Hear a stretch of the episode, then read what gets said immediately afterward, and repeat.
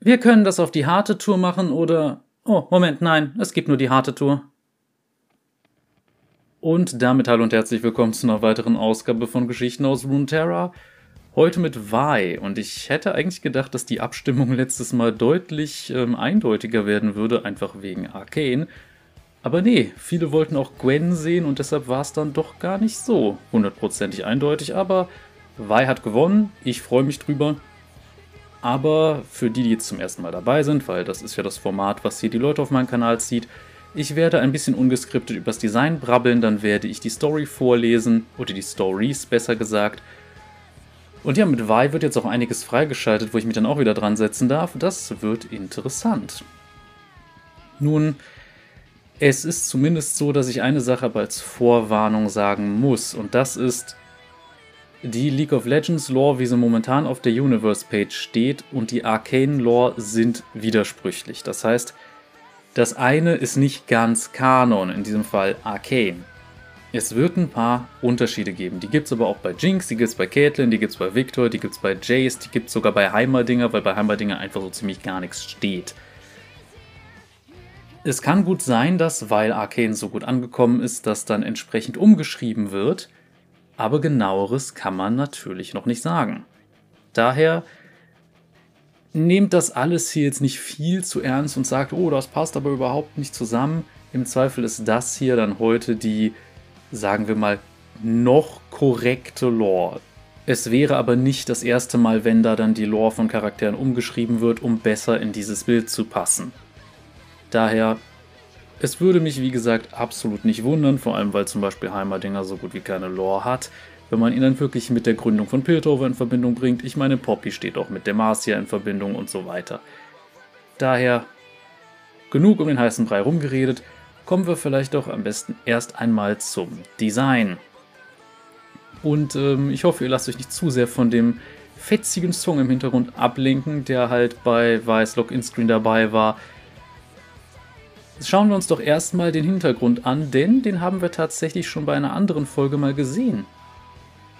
Allerdings ein bisschen anders, und das ist so ein kleines Trivia-Wissen. Dieser Hintergrund, klar, das ist Piltover. Wir sehen aber im Jinx Splash Art die genau gleiche Szene, nur in kaputt und beschmiert. Sehr interessanter kleiner, ähm, sagen wir mal, Seitenhieb. Mir gefällt das sehr. Aber gut, schauen wir uns erstmal Vi an. Eine Sache, die wir jetzt in diesem Login-Screen bzw. Splash-Art nicht ganz so gut sehen, auch wenn wir sie jetzt hier aus der Frosch-Perspektive betrachten und dadurch auch dieser Eindruck erweckt wird, Vi ist verhältnismäßig groß. Das sieht man auch, wenn man sie neben anderen Champions stehen hat, insbesondere anderen weiblichen Champions. Und ansonsten sehen wir, sie trägt an mehreren Stellen Metall am Körper, also sie scheint schon gewissermaßen geschützt zu sein. Man kann von der in wahrsten des Wortes Brustplatte halten, was man will. Man sieht auch so ein bisschen Schulterpanzerung und vor allem diese, naja, riesigen Metallhandschuhe, jeder größer als ihr Torso. Und die sind halt auch so das zentrale Designelement. Und wenn man jetzt zum Beispiel ein Farbschema nennen müsste, ja, wir sehen einerseits relativ viel ähm, rosa beim Kopf. Wir sehen auch so ein bisschen dieses rosa sich weiter durchziehen zum Beispiel durch diesen, ja, nennen wir es mal kleinen Rockfetzen, den wir so rechts an der Hüfte sehen bei ihr. Aber die Handschuhe stechen da so ein bisschen heraus mit den sehr roten und blauen Elementen, die es sonst eher weniger gibt, außer halt dieser kleine blaue Kristall, ja, muss man so sagen, zwischen den Brüsten. Also wir sehen, da wird schon so ein bisschen mit Kontrasten gearbeitet. Und was natürlich auffällt ist, Vi hat eine Tätowierung im Gesicht, nämlich ihren Namen. VI. Kann man jetzt von halten, was man will. Sie hat so eine gewisse Punk-Ästhetik insgesamt. Interessant ist auch diese Schutzbrille, die sie da auf dem Kopf trägt, weil, wer Arcane gesehen hat, kennt einen Charakter, der eine ganz ähnliche Brille getragen hat. Clagger. Ansonsten sehen wir auf diesen Handschuhen eine Art Druckventil, was sehr, sehr interessant ist. Da fragt man sich nur, sind die dampfgetrieben? Wahrscheinlich nicht. Man weiß ja, ist Hextech-Kram, zumindest wenn man sich ein bisschen mit der League of Legends Hintergrundgeschichte auskennt. Aber wie gesagt, es ist ein bisschen anders, als wir das zum Beispiel in Arcane gesehen haben. Ich muss auch sagen, ich finde das Arcane-Design und den Arcane-Skin von Vi auch besser als das Original, aber dazu vielleicht ein andermal mehr. Ich würde sagen, wir gehen am besten einfach erstmal in ihre Hintergrundgeschichte und schauen dann, was ihre offizielle Story aktuell ist und vielleicht auch, wie sich das dann von Arcane unterscheidet. Also dann, viel Spaß damit! Vi, Piltovers Vollstreckerin. Vi hat kaum Erinnerungen an ihre Kindheit in Zorn, und die Erinnerungen, die sie hat, würde sie am liebsten vergessen. Als Mitglied der Grubengörenbande musste sie früh lernen, von ihrem Verstand wie auch von ihren Fäusten Gebrauch zu machen, um zu überleben. Jeder, der Vi begegnete, wusste, dass sie sich aus jeder brenzligen Situation herausreden oder herausprügeln konnte. Meistens entschied sie sich für Letzteres. Keines der älteren Bandenmitglieder aus ihrer Jugend konnte ihr etwas über ihre Eltern sagen. Die meisten gingen einfach davon aus, dass diese bei einem der vielen Industrieunfälle ums Leben gekommen waren, die in Zorn leider viel zu häufig vorkamen. Obwohl sie in dem verfallenen Waisenhaus Haus der Hoffnung gelandet war, behauptete ein als verrückt verschrieener Grubensammler, er habe sie in den Trümmern eines eingestürzten Chem-Labors auf dem Wasser treibend in einem Korb gefunden, der groß genug für zwei gewesen sei. Irgendwann kam Wei zu dem Schluss, dass man gewisse Dinge lieber nicht wissen sollte. Mit ihrem unbändigen pinkfarbenen Haar war sie auf den Straßen von Zorn nicht zu übersehen, Entweder rannte sie auf den Grenzmärkten vor wütenden Kaufleuten weg, stolzierte über die farbenfrohen Basare der schwarzen Gassen oder fuhr mit den hextraulischen Fahrstühlen nach Piltover hinauf. Wo immer man in Schwierigkeiten geraten oder einen Betrug durchziehen konnte, Wei war mittendrin, obwohl sie immer nur von denjenigen stahl, die den Verlust verschmerzen konnten, und nur denen wehtat, die es auch verdient hatten. Mit zunehmendem Alter wurden ihre Kindheitseskapaden immer verwegener und waghalsiger, und Vi gründete ihre eigene Bande. Sie war frech, brauste schnell auf und verließ sich immer noch etwas zu sehr auf ihre Fäuste, und so war sie selten ohne ein blaues Auge oder eine aufgeplatzte Lippe anzutreffen. Der Besitzer einer Bar am Rande der Gassen wurde ihr Mentor, und ihm gelang es, einige ihrer selbstzerstörerischen Tendenzen zu mäßigen. Er versuchte ihre Moralvorstellungen zu stärken und zeigte ihr, wie man diszipliniert kämpft.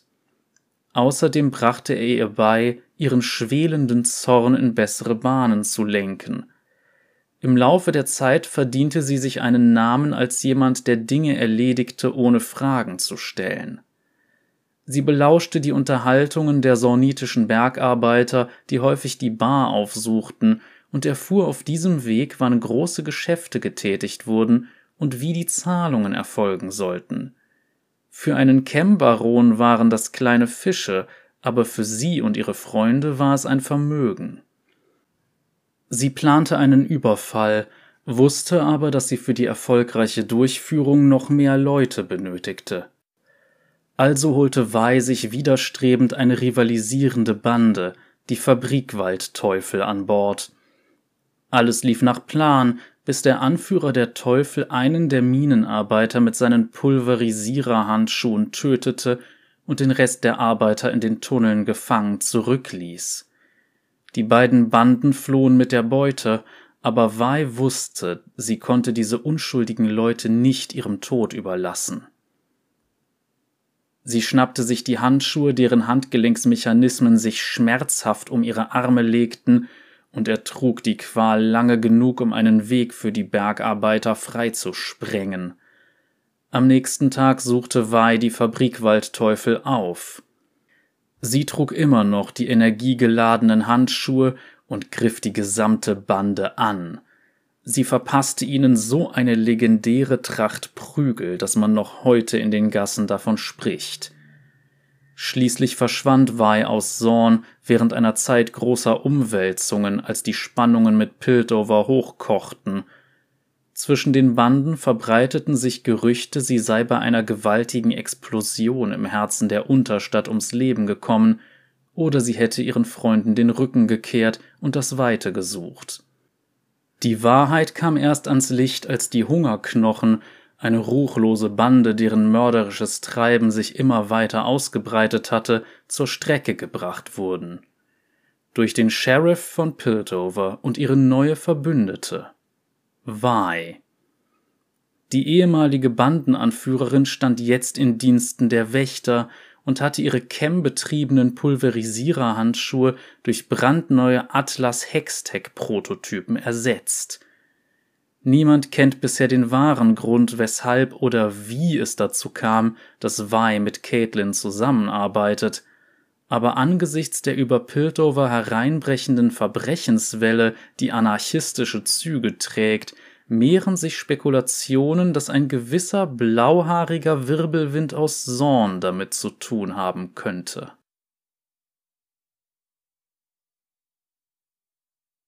Gut, das war jetzt Weiß Hintergrundgeschichte, wie sie aktuell auf der Universe-Page steht. Wie man merkt, das passt nicht so hundertprozentig zu Arcane. Also klar, es gibt ein paar Parallelen, zum Beispiel dieses wird aufgenommen von einem Barbesitzer, das passt schon sehr zu Wanda. Aber es wird von ihrer Schwester überhaupt nichts gesagt, außer dass da angedeutet wird, ja, wurde augenscheinlich irgendwie ausgesetzt mit einem Geschwisterchen.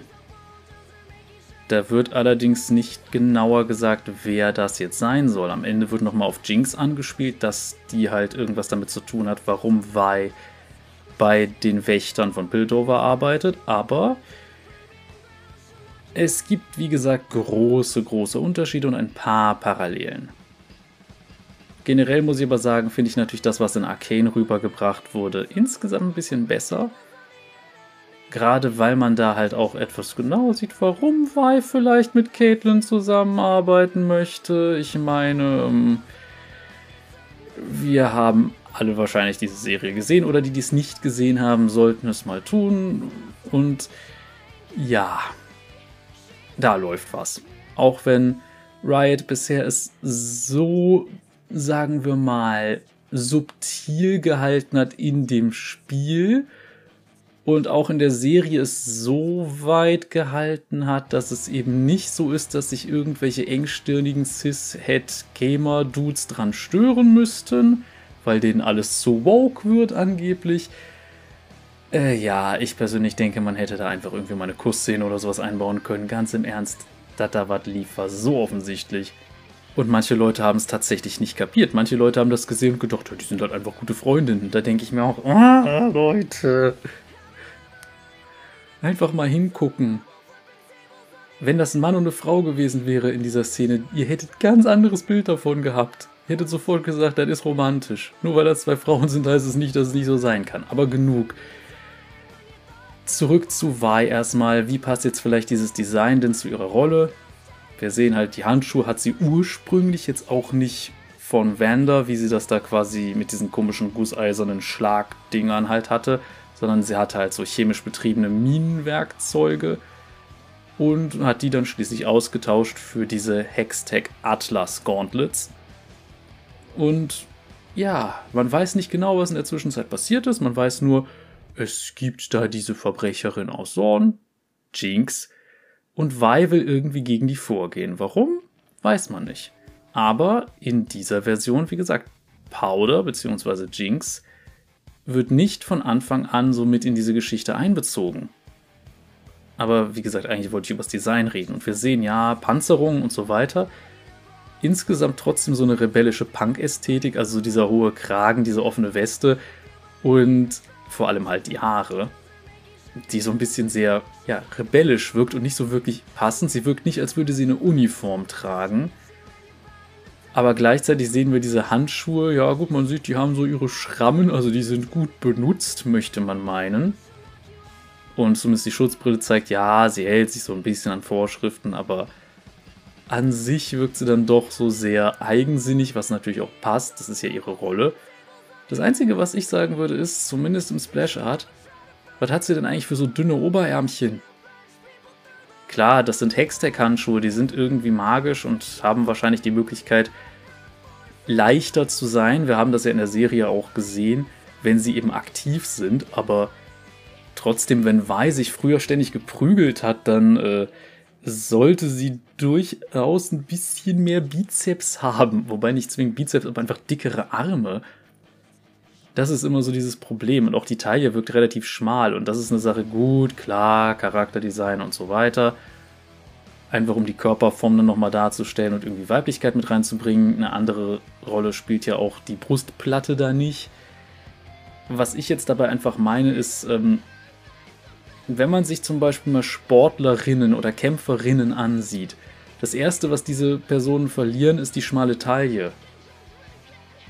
Warum? Weil du für alle Sachen, die du im Nahkampf machst, irgendwie Drehungen der Hüfte, Biegung etc. machen musst und dafür brauchst du Rumpfmuskulatur.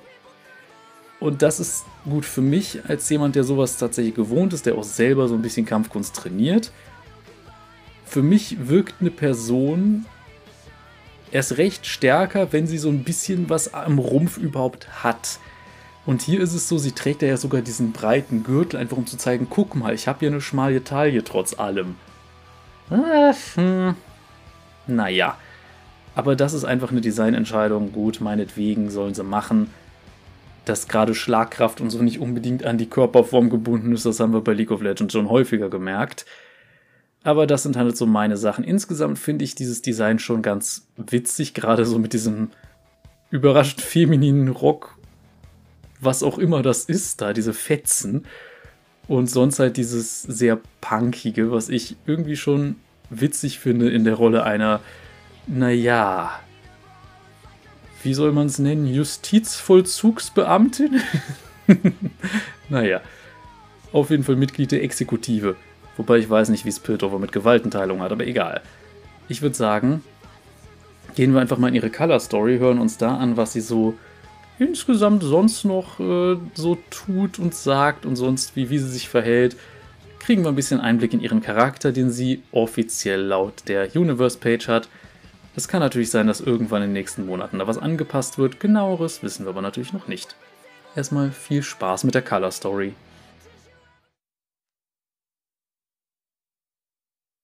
Verhörtechniken für Anfänger von Graham McNeil Vi unterdrückte ein Gähnen, als sie durch die goldene Kammer im Herzen der Justizhalle von Pildover schritt. Der Tag war noch keine Stunde alt und das Gebäude ruhig. Betrunkene schliefen ihren Rausch in den Reuezellen aus, und ihr war zu Ohren gekommen, dass ein paar kämmverstärkte Ganoven in den weiter unten gelegenen Hochsicherheitszellen eingesperrt waren. Sie würde später genauer nachfragen, um vielleicht herauszufinden, was diese Schurken nach Piltover verschlagen hatte. Wei ließ ihre Schultern kreisen, die von der anstrengenden Arbeit steif geworden waren, es war ein langer Tag gewesen und ihre Vorderarme schmerzten unter dem Gewicht der Hextech-Handschuhe. Sie wollte nur noch nach Hause, sie ablegen und ihre Hände in Eiswasser baden. Dann vielleicht ein paar Schluck Hochprozentiges und einfach einschlafen.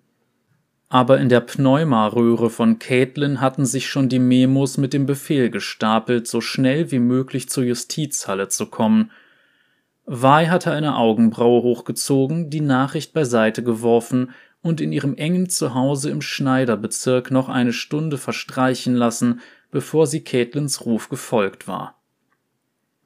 Hey, Hagnor, begrüßte sie den schichthabenden Wächter, als sie zu den Zellen kam. Was ist denn so wichtig, dass Caitlin mich aus einem schlüpfrigen Traum reißt? Ich war gerade dabei. Schon gut, schon gut, mehr will ich gar nicht hören, unterbrach Hagnor sie ohne von seinem erhöhten Schreibtisch aufzusehen. Er fuhr mit dem Finger über die Liste der Gefangenen, die während der Nacht hergebracht wurden. Bin grad nicht in der Stimmung für deinen Schweinkram. Ach wirklich? Grinste Vi und blies sich eine Strähne ihres pinken Haars von den Augen. Es war wirklich kein schlechter Traum. Er hatte sogar eine richtige Handlung.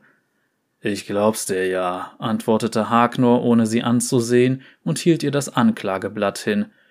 Caitlin und Mohan haben letzte Nacht einen Hextech-Dieb reingebracht. Schweigt wie ein Fisch, aber Caitlin meint, dass du vielleicht was aus ihm herausbekommst. Wei zog eine Augenbraue hoch und ließ ihren Blick über das Blatt wandern. Devaki, du warst aber gar nicht artig, sagte sie, rollte ihre Augen und schloss ihre metallenen Finger zur Faust. Ich kenne den Kerl von früher. Er wird reden. Hagnor schüttelte seinen Kopf und sagte, Hör mal, war, ich hab keine Lust, mitten in der Nacht den Medikus hierher zu bestellen, und Caitlin will, dass der Typ auch noch sprechen kann, wenn er vor den Richter kommt. Wo steckt Caitlin eigentlich? fragte Vi. Sie hätte wenigstens guten Tag sagen können. Sie verfolgt eine Spur unten am Pier, verriet Hagnor. Sie meinte, dass du schon alleine mit dem Kerl fertig wirst. Wirst du doch, oder? Werde ich, gab Vi gelassen zurück, drehte sich um und schlenderte zu den Zellen. In welchem Loch steckt Devaki? Präsidentensuite Nummer 6. Vergiss nicht, er muss noch reden können. Wein nickte, ohne sich umzudrehen, und murmelte Ja, ja. Sie blieb vor Zelle 6 stehen und schob den Riegel zurück. Die Vorschrift sah vor, dass ein zweiter Wächter die Tür sichert, aber das war in Weiß Fall nicht notwendig. Sie kannte Devaki von früher und hatte sogar ein paar Dinger mit ihm gedreht vor dem missglückten Minenraub. Er war ein Dieb und kein Kämpfer, und wenn sie Hilfe mit dem dürren Kerl brauchen sollte, würde sie sich sowieso einen neuen Job suchen müssen. Devaki saß auf dem grob behauenen Stein, der als Bett diente, den Rücken gegen die Wand und die Knie angezogen. Einen Arm hielt er dicht an seinen Oberkörper, an der Stelle, an der die Hand sein sollte, war nur ein bandagierter Stumpf. Als sie die Zelle betrat, schaute er auf und seine Augen weiteten sich vor Überraschung. Wei, der Arm des Gesetzes von Piltover, sagte sie mit dem Hauch von einer Melodie, die Devaki trotz seiner Situation ein Lächeln entlockte. Und wo wir gerade von Armen sprechen, was ist denn mit deinem passiert? Dein verdammter Sheriff hat mir die Hand abgeschossen. Und was ist mit deinen? Ich habe ein Upgrade bekommen, sagte Wei und hielt ihre Hextech-Handschuhe hoch. Sie summten leise, und Wei drehte sie herum, damit Devaki sehen konnte, wie mächtig sie waren. Präzise justierbar, von immens stark bis unfassbar stark, damit kann ich Wände einreißen. Ich hab gehört, was mit dem ekliptischen Gewölbe passiert ist, sagte Devaki mit einem Lächeln, als würde er mit der alten Wei sprechen, der Wei aus den Straßen. Er war einfach nicht helle genug, um zu begreifen, dass er eine neue Wai vor sich hatte. Ich werde auch ein Upgrade brauchen, sagte Devaki und hielt seinen Stumpf hoch. Schöner Mist. Ich hatte ein Deluxe-Teil von Bronzio dran. Ist wirklich schade drum. Schick dem Sheriff doch ne Rechnung, schlug Wai vor, trat näher an Devaki heran und hob ihn hoch wie ein Spielzeug.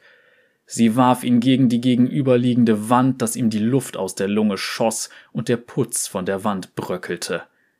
Devaki sank zu Boden, völlig überrascht und nach Luft schnappend. Bisher waren Sie noch ganz nett zu mir, und jetzt lassen Sie dich auf mich los. Wie kommt das? Mich rufen Sie erst, wenn Sie mit dem höflichen Gequatsche nicht weiterkommen, Schlaukopf, sagte Wei und lud ihre Handschuhe auf weil ich diese netten Dinger hier an meinen Armen habe. Willst du die mal schmecken oder sagst du mir, was ich wissen will? Hey, hey, langsam. Wei, was ist denn los? kam es aus Devaki heraus. Er streckte seine verbleibende Hand vor, während er versuchte, auf die Beine zu kommen.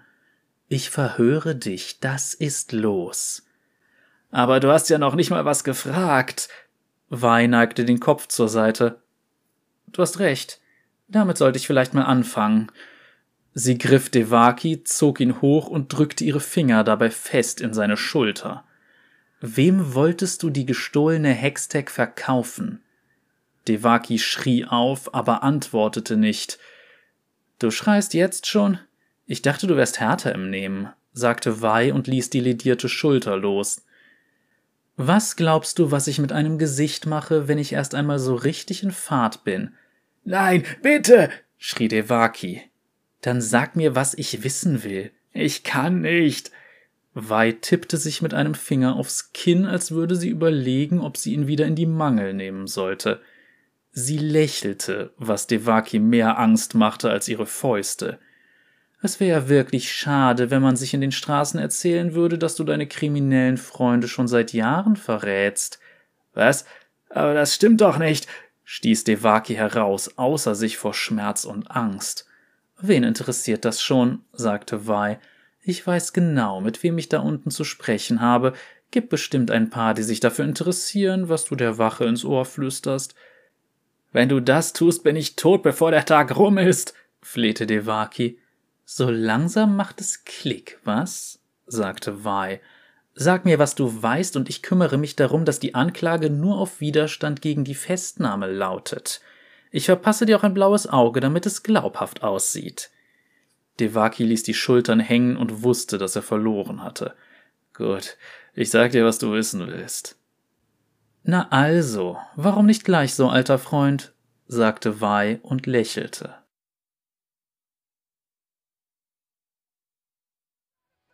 So, das war jetzt auch Weiß Color Story und ja, wir sehen, Vi hält nicht allzu viel von Regeln. Sie ist äh, dezent, äh, sagen wir mal, zu Gewalt neigend, so könnte man es durchaus nennen. Und ja, schon ein bisschen speziell drauf. Ich finde auch sehr interessant, dass sie da zwischenzeitlich einfach sagt, ja, da hatte ich so einen hübschen Traum, in dem so ein paar Sachen passiert. Das, hätte ich einfach nicht erwartet. Das, das war schon, war schon sehr, sehr lustig. Aber gut, es passt halt auch zu ihrer rebellischen Art, dass sie da meinte, gut, warum soll ich Tabuthema nicht einfach mal ansprechen? Hey, das finde ich passt auf jeden Fall gut. Natürlich, es ist jetzt wieder so diese Sache, was wird bei Wahl dann letzten Endes am Ende der übergeordnete Kanon sein? Das ist ein kleines bisschen schwierig, sage ich mal. Aber gut, ich bin persönlich sehr froh, dass wir überhaupt diese Geschichte haben, weil es ist an sich schon ganz witzig nach dem Motto, hey, du hast noch nicht mal was gefragt. Was ist das denn für ein Verhör? Oh, stimmt, damit sollte ich mal anfangen. Das ist, ist schon klasse. Man merkt, Vai ist definitiv nicht der gute Cop. Definitiv nicht. Wenn man so die Dynamik zwischen Caitlin und Vi hat, ja, Good Cop, Bad Cop, das passt schon sehr, sehr gut. Aber genug davon. Ihr könnt gerne eure Meinung da in den Kommentaren lassen. Und ähm, ja, es hat sich auf jeden Fall jetzt auch ergeben, dass ich einige weitere Geschichten jetzt in der Pipeline habe, die ich dann demnächst mal vorlesen sollte. Das eine ist der Tag des Fortschritts und das andere ist Kind aus Zorn. Mal gucken, was das für Geschichten sind. Die habe ich bisher nämlich noch nicht gelesen, muss ich ehrlich zu meiner Schande gestehen. Aber ja, ich habe auf jeden Fall viel aufzunehmen. Apropos viel aufzunehmen, kommen wir doch einfach mal zu dem, was ihr üblicherweise jetzt auch tun könnt, nämlich abstimmen für die übernächste Folge. Wie üblich in meinem Community-Tab, also entweder erster Link in der Videobeschreibung oder ganz einfach auf meinem Kanal, wenn ihr auf Community klickt. Oder solltet ihr einfach mich abonniert haben oder regelmäßig meine Videos gucken, auch einfach auf eurer Startseite. Mein Zufallsgenerator hat wieder drei Charaktere ausgespuckt, nämlich folgende. Wukong, der Affenkönig. Twitch, die Seuchenratte. Und Gragas, der Unruhestifter alles, sagen wir mal, etwas ältere Champions. Wukong ist ein Vastaya und ein Schüler von Meister Yi. Twitch ist, obwohl er halt ein Rattenmensch oder sowas ist, kein Vastaya, sondern einfach eine mutierte Ratte in Zorn. Da bleiben wir dann quasi auch in Zorn. Und Gragas ist ein Braumeister aus dem Freljord, der bis vor kurzem überhaupt keine Story hatte, weswegen Necrit übrigens auch ständig den Witz gemacht hat, dass irgendetwas mehr Story hat als Gragas. Inzwischen hat er tatsächlich eine Color Story, man mag es kaum glauben. Aber ja, es sind alles, sagen wir mal, relativ simple Charaktere, aber eventuell ist es mal ganz nett, sowas dazwischen zu haben, was jetzt nicht wer weiß wie tief gehen muss. Sucht euch aus, wer euch gefällt. Und ansonsten könnt ihr natürlich den üblichen YouTube-Kladderadatsch machen, das heißt, ihr könnt liken, ihr könnt abonnieren, falls ihr es nicht getan habt, die Glocke drücken, falls ihr es nicht getan habt, ihr könnt äh, Kommentare dalassen und so weiter und so fort. Für die, die mich direkt unterstützen wollen, gibt es noch ein paar Links in der Videobeschreibung, das heißt zu Kofi, Patreon, Bandcamp und so weiter. Ach ja, Twitter wäre das und so weiter, egal. Wir sehen uns dann in der nächsten Folge wieder und ja, ich hoffe, ihr habt eine schöne Zeit. Bis zum nächsten Mal. Cheerio!